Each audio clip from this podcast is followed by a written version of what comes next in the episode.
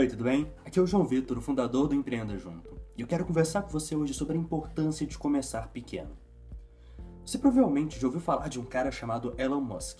O Musk é o fundador da Tesla, dos carros elétricos, e também da SpaceX, uma startup que colocava naves no espaço e mandava o ser humano para Marte.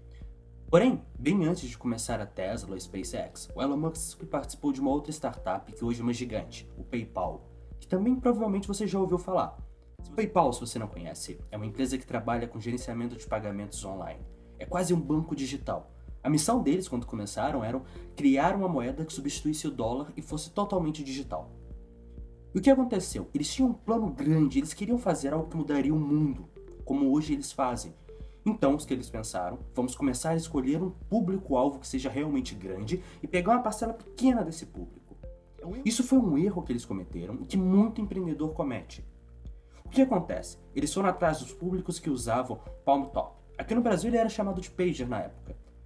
E existiam milhares, milhões de pessoas usando em todo o mundo.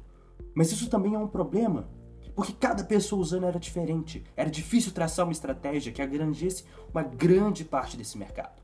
Então o PayPal mudou de estratégia. Ao invés de focarem em milhões de consumidores totalmente diferentes, eles se focaram num grupo muito menor. 20 mil consumidores em potencial, que eram os Power Sellers do eBay. Então, eram vendedores super qualificados que podiam utilizar o PayPal para agilizar o recebimento e a transferência de dinheiro dos produtos que vendiam. Eles foram atrás de cada um dos 20 mil vendedores.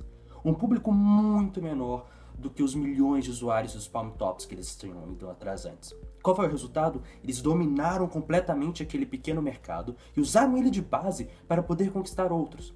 Ao invés de começar querendo uma pequena parte de um mercado gigante, o PayPal foi atrás de dominar completamente um mercado muito menor que atraía muito valor para a empresa. E é isso que você deve fazer no seu negócio.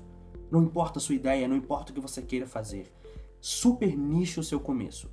Ao invés de ir atrás de um mercado gigante, uma pequena fatia, vá atrás de um mercado menor que você possa extrair muito valor.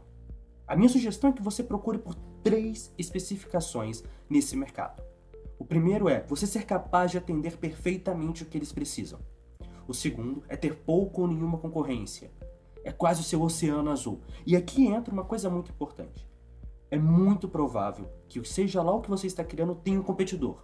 Porém, é possível que dentro de um nicho específico esse competidor ainda não atue ou não seja tão relevante. Por isso é importante começar no nicho. Menos competição, extrair o máximo de valor. E a terceira coisa, esse nicho precisa te ajudar de uma dessas duas formas.